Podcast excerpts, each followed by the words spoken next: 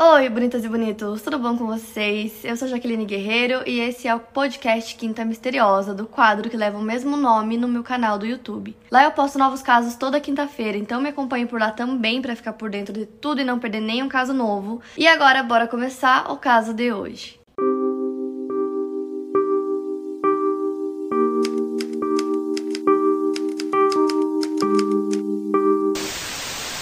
E hoje eu trouxe para vocês um caso que eu conheço já há muito tempo e já queria trazer para vocês, que é sobre as crianças Beaumont. Então, seus pais eram Grand Jean Beaumont e a sua esposa Nancy Beaumont. Eles se casaram em dezembro de 1955 e o casal teve três filhos. A primeira foi a Jane Arthur Beaumont, que nasceu no dia 10 de setembro de 1956 e na época do caso ela tinha 9 anos. Depois veio a Arna Kathleen Beaumont, que nasceu no dia 11 de novembro de 1958 e tinha 7 anos. E por último, o Grant Ellis Beaumont, que nasceu no dia 12 de julho de 1961 e tinha 4 anos de idade quando esse caso aconteceu. Todos eles moravam no subúrbio de Adelaide, que ficava próximo de Glenelg Beach, que era uma praia bem popular entre as crianças e jovens. Eles costumavam frequentar aquele local, é, muitas vezes sem a companhia dos pais. Lembrando que né, tudo isso aconteceu nos anos 60, então era muito comum é, não tinha perigo, assim, era, sabe, as crianças faziam isso, os pais não ficavam preocupados e era um local onde muitas crianças iam sem os pais. Eram outros tempos, né? Então a gente tem que manter isso em mente durante esse caso. É, e na maioria dos casos que são mais antigos, eram tempos diferentes, né? Eu lembro que quando criança eu também brincava muito na rua, é, eu e minha mãe a gente saía fazer coisas sozinhas.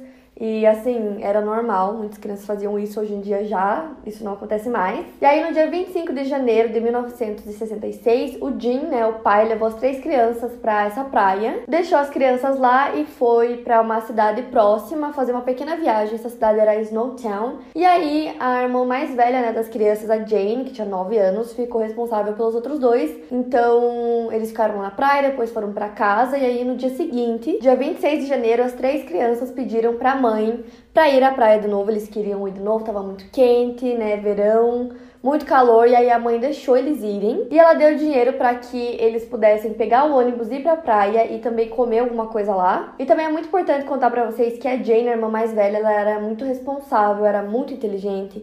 Então ela sempre teve isso de cuidar dos irmãos, sempre cuidou muito bem deles. É, ela nunca desobedecia os pais, então eles sempre ensinavam, por exemplo, não conversa com estranhos, é, essas coisas, e ela sempre obedecia tudo. Sempre cuidou dos irmãos, então os pais se sentiam muito seguros de deixar que os dois mais novos ficassem na companhia da irmã mais velha, porque ela cuidaria bem deles, isso já tinha acontecido muitas vezes, então era uma coisa normal. Então a Jane, a Arna e o Grant pegaram o ônibus para ir pra praia às 8h45 da manhã. A praia ficava bem perto da casa deles, então de ônibus levava tipo 5 minutos para chegar. E eles combinaram com a mãe que voltariam para casa é, ao meio-dia, no máximo às duas da tarde. E aí eles foram e a mãe ficou esperando pelas crianças, né, no horário combinado que era a partir do meio-dia. Meio-dia eles não apareceram, uma hora não apareceram, duas da tarde também não apareceram. E naquele dia a mãe tinha um compromisso também, então ela só achou que na verdade as crianças decidiram ficar mais porque tava muito legal, não queriam vir embora. E aí ela foi no ponto de ônibus que eles costumavam descer, que era perto da casa deles, ficou esperando por lá. É, os ônibus passaram e nada das crianças, então ela começou a se preocupar. O pai, o Jim, voltou mais cedo da viagem, ele chegou em casa às três da tarde.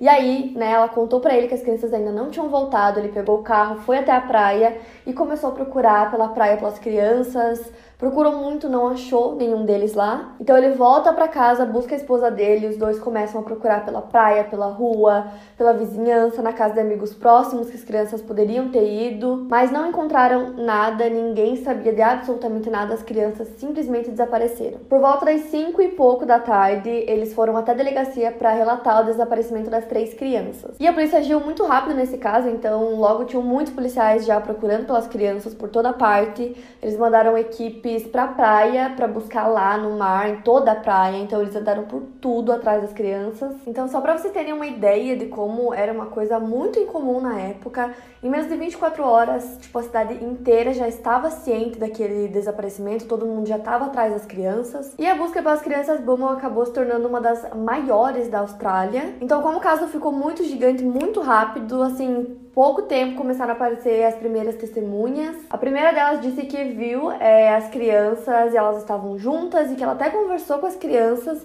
e que depois eles foram para perto de alguns barcos, umas lanchas, e ali foi a última vez que ela viu essas crianças lá, então eles foram até o local, procuraram muito, não acharam nada. E aí surgiu uma segunda testemunha dizendo que viu também as crianças e que as três estavam na praia e estavam felizes brincando e que elas estavam interagindo, conversando e brincando com um homem. Talvez essa testemunha provavelmente foi a mais importante do caso, ela disse que esse homem tinha 30 e poucos anos, era bem alto, magro e loiro. E essa mesma mulher contou que depois de um tempo as crianças foram se trocar e esse homem também foi se trocar e elas ficaram esperando por ele. E por conta disso, pelas crianças conversarem com ele, esperarem por ele e tal, a moça não achou que aquilo era esquisito, porque ela achou que eles conheciam aquele homem.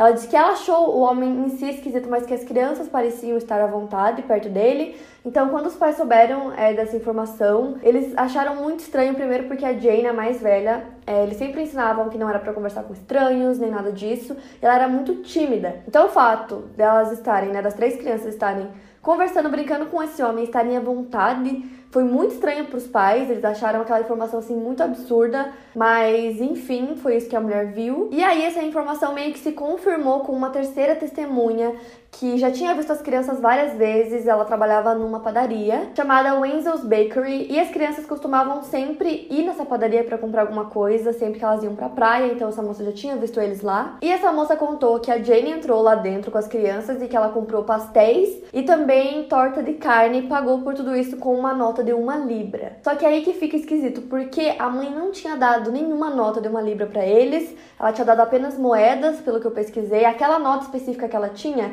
a mãe não tinha dado. Então, como ela tinha aquela nota? Né? O que fez a polícia pensar que alguma pessoa deu para ela aquele dinheiro. E além disso, as crianças não costumavam pedir essa torta de carne nunca. E aí eles disseram que essa torta de carne era para o homem. Não se sabe o nome desse homem que estava com as crianças, então eu vou me referir a ele apenas como o homem durante todo o vídeo. Então, para a polícia, essa informação significava que depois de saírem da praia, esse homem foi com as crianças até lá, deu dinheiro para que elas comprassem a comida e que elas estavam acompanhadas dele. Provavelmente depois disso ele levou essas crianças para algum lugar. Ao todo, as crianças carregavam 17 itens, incluindo roupas, toalha, uma sacola, e nenhuma dessas 17 coisas foram encontradas em parte alguma. Então, a última vez que as crianças foram vistas por uma testemunha até então foi nessa padaria. E aí, após dois dias do desaparecimento, é, né, sem os filhos voltarem para casa, sem nada aparecer, a mãe, a Nancy, foi colocada sob sedação por um médico. E aí, amigos e familiares, pessoas que ela conhecia, foram até a casa deles e lá foi instalado também um telefone para receber atualizações direto da delegacia de polícia da cidade. E a essa altura, com o pouco que a polícia tinha sobre o caso, eles já pensavam que se tratava de um sequestro. E aparentemente a última vez que as crianças foram vistas foi às 11 da manhã daquele dia. Depois de cinco dias do desaparecimento e sem novas pistas, sem ninguém é, ir até a polícia relatar nada relevante sobre o caso, sem as crianças serem vistas por ninguém, o Jim foi até a TV para fazer um apelo nacional. E aí ele começou a chorar muito. Ele pediu que por favor, quem estivesse com os filhos dele, que devolvessem os filhos, que eles estavam desesperados. E como eu disse, o caso já estava muito grande, então com isso na mídia ficou ainda maior, as pessoas realmente estavam se empenhando o máximo,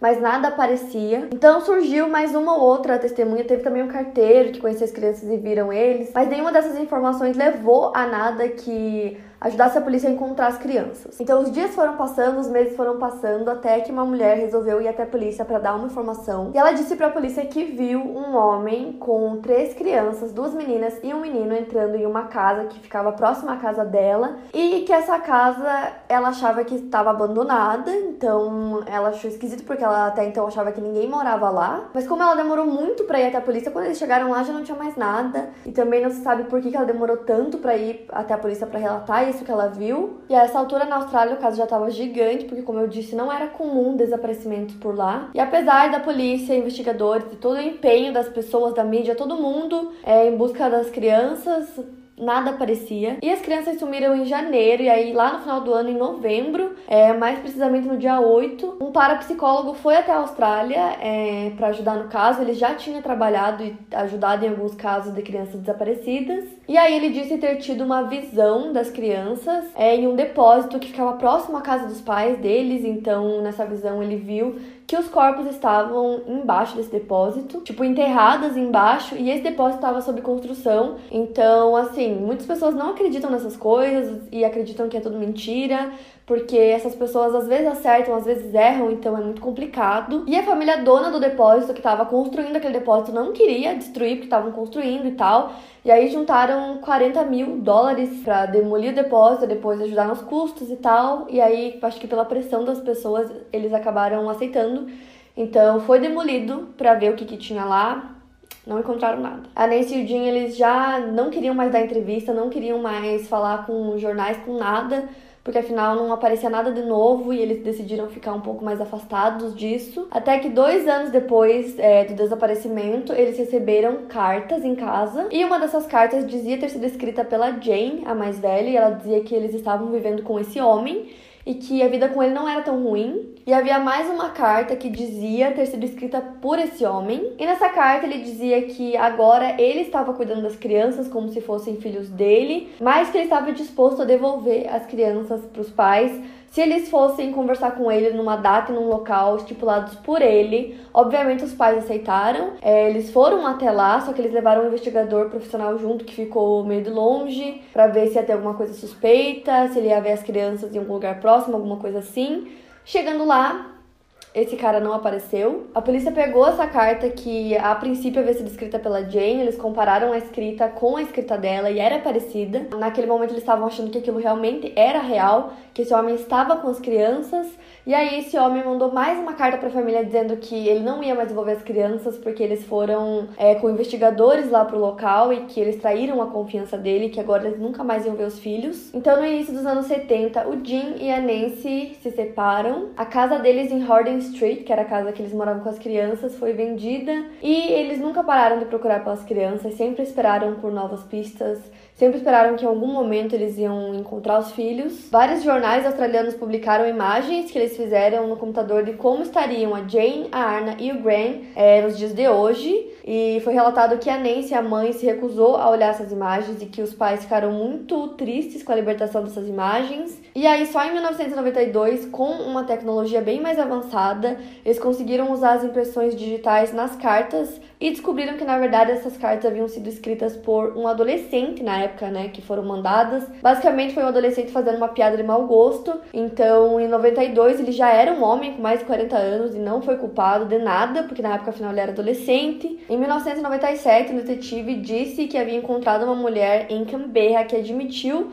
ser a Jane Beaumont, né, a mais velha, mas as alegações dela eram mentiras, foi tudo falso.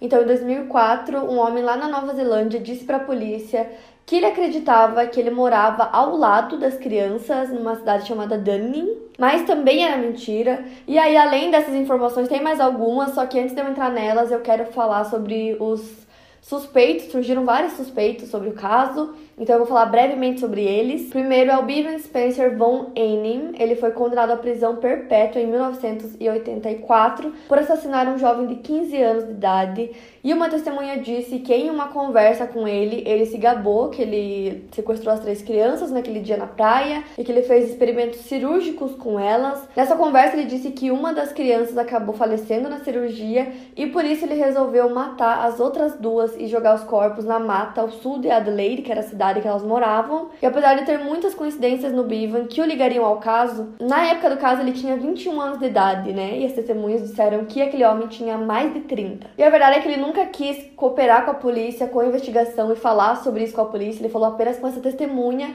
então nada foi comprovado, ele foi descartado. Outro suspeito foi Arthur Stanley Brown, e assim como o anterior, ele também tinha algumas semelhanças com as características físicas do homem visto com as crianças, e ele foi conectado ao caso porque aparentemente ele estaria na cidade na época e ele também era um criminoso, então a polícia acabou ligando ele ao caso. Porém, ele tinha 53 anos quando aconteceu o desaparecimento. E de qualquer forma, ele foi julgado em 2000 pelo assassinato de duas garotas e acabou falecendo em 2002, sem ter evidências confirmadas do seu envolvimento no caso Beaumont. E aí tem mais um que foi no início dos anos 1970, que foi o James O'Neill. Ele foi condenado à prisão perpétua em 1975 pelo assassinato de um menino de de 9 anos e dizem que ele afirmou para várias pessoas que ele era responsável pelo desaparecimento das crianças. Foi feito até um documentário sobre isso, ele tentou impedir que o documentário fosse liberado em 2006, mas foi ao ar mesmo assim, isso no dia 26 de outubro de 2006 na ABC. Porém, ele é mais um que não tem evidências suficientes para ligar ele ao caso. Outro suspeito é o Derek Ernest Percy, ele foi outro criminoso que também estava preso. Então, investigadores alegaram que as provas reunidas por investigadores de casos indicavam que ele era provavelmente suspeito de vários assassinatos de crianças que não estavam resolvidos, incluindo das crianças Beaumont. Mas na época do caso ele tinha 17 anos e ele também não tinha carro. Então a polícia acredita que o sequestrador tinha carro e por isso ele conseguiu sair da praia com as crianças, entrar no carro sem ser visto, porque afinal viram as crianças na, na padaria, foi a última vez. Então ele poderia entrar no carro rapidamente fugir sem ninguém perceber. As pessoas podiam achar que era apenas o pai com as crianças, então ninguém anotou placa de carro nem nada. Então ele foi descartado também como suspeito. Também tem o Alan Anthony Munro, ele foi um empresário que confessou ser culpado de 10 crimes sexuais contra crianças. Então por esses crimes ele foi condenado a 10 anos de prisão e ele já havia sido investigado pela polícia antes, mas também nenhuma evidência foi encontrada é, de que ele realmente estivesse envolvido no caso. Então, todos esses que eu contei para vocês foram criminosos é, que foram ligados ao caso de alguma maneira, mas que nenhum deles teve nada assim concreto para realmente ser conectado ao caso. Ou seja, nenhum deles foi acusado pelo assassinato das crianças. E aí, entre os suspeitos, tem um que eu deixei pro final porque ele é o que mais tem informações sobre e que é uma coisa que tá acontecendo até hoje, então eu acho que ele é o mais possível de ter alguma coisa a ver com o desaparecimento das crianças. E ele é o Harry Phipps, eu não sei se é assim que pronuncia. Em 2013 foi feito um livro chamado The Sating Man, que alegava que o Harry é o homem responsável pelo desaparecimento. O Harry era conhecido por ter interesse em crianças e o filho dele, que se chama Hayden, disse que viu as três crianças no quintal da sua casa no dia que elas desapareceram. Então, na época, ele provavelmente também era criança. E o Hayden também acusou o pai dele de abuso sexual. O Harry tem várias semelhanças com o retrato falado feito pela polícia sobre o homem visto com as crianças na época, além dele costumar ir muito na praia que as crianças estavam naquele dia. O Harry era um homem de negócios, ele era dono de uma fábrica e a prova maior que ligou ele ao caso foi que dois irmãos, que eram funcionários dele, é, em um determinado dia ele mandou que esses irmãos cavassem um buraco bem grande lá na propriedade dele e isso foi no ano que as crianças desapareceram, então esses irmãos depois foram até a polícia para contar essa informação. O Harry faleceu em 2004 e a polícia começou a investigar ele como suspeito só três anos depois, em 2007. Então a polícia foi até a fábrica e lá eles começaram a buscar desde o ano passado, cavando por todo o local, é, em busca dos restos mortais das crianças. E lá eles encontraram vários locais que pareciam remexidos, assim. Era um local muito grande, então tinha várias partes que pareciam estar remexidas e não planas e duras de terra, parecia que alguém tinha mexido ali. E essa escavação começou em fevereiro de 2018, né, do ano passado. Então lá encontraram vários lixos, encontraram ossos de animais, mas não encontraram absolutamente nada das crianças não encontraram ossos e também nenhuma das coisas que eles carregavam naquele dia. Então a investigação dura mais de 10 anos envolvendo Harry e a polícia continua procurando para ver se eles encontram alguma coisa que realmente conecte ele como um assassino. Então essas últimas coisas que fizeram e foram lá escavar e tal, ficou tudo muito discreto. A polícia fez isso tudo sem contar pra mídia, porque foi um caso muito gigantesco na Austrália. Então até hoje é um caso muito grande lá. E aí foi um caso que mudou as coisas, porque depois disso os pais não tinham mais confiança de deixar as crianças saírem sozinhas. É um caso que falam sobre ele até hoje. E como muitas informações apareciam e eram falsas, tipo das cartas, por exemplo, a polícia decidiu fazer essas últimas investigações investigações mais privadas para que não saíssem nos lugares e começassem a falar as coisas sem terem certeza das informações. Mas o fato de estarem, né, durante 10 anos investigando o Harry coloca ele de certa forma como o principal suspeito, né, o mais forte dentre todos os que eu citei. E como eu disse, a Nancy e o Jim ficaram por muitos anos na casa que eles moravam com as crianças esperando que um dia eles voltassem. Depois eles se separaram. Hoje eles vivem separados, eles estão com 90 e 92 anos e eles continuam esperando por novas informações, que alguma coisa apareça, é, toda essa história da escavação. E desde 2016, quando completaram 50 anos desde o desaparecimento, a polícia da Austrália do Sul informa que até hoje eles recebem uma ligação a cada quatro dias falando sobre o caso. Vários livros foram escritos, é, o caso tem sido objeto de décadas de reportagem na mídia e ainda é um dos casos mais conhecidos na Austrália. E eles seguem investigando, seguem esperando por uma solução para o caso, e infelizmente esse é mais um caso que permanece até hoje sem solução. E é muito triste, gente, porque imagina o caso ficou gigante, então se alguma pessoa visse essas crianças depois que o caso foi pra mídia, com certeza eles iriam até a polícia. Teve aquela moça, né, que disse que viu um homem entrando na casa, mas também não sabe se é verdade, poderia ser outra pessoa também. E por que ela demorou tanto pra ir até a polícia, né? Poderia ter ajudado no caso. E até hoje, né, essas são as informações. As mais novas são do ano passado. Os pais já estão, né, com 90 e poucos anos, então imagina que triste você não saber o que aconteceu com seus filhos. Esses casos, assim, deixa a gente com tanta dúvida e com tanta questão na cabeça, pensando, cara, não é possível, o que aconteceu? Alguém tem que ter visto alguma coisa, mas não, continua é, não solucionado. Para mais casos, siga meu podcast aqui no Spotify. Lembrando que os casos novos saem primeiro lá no meu canal do YouTube toda quinta-feira. Obrigada por ouvir, até o próximo caso.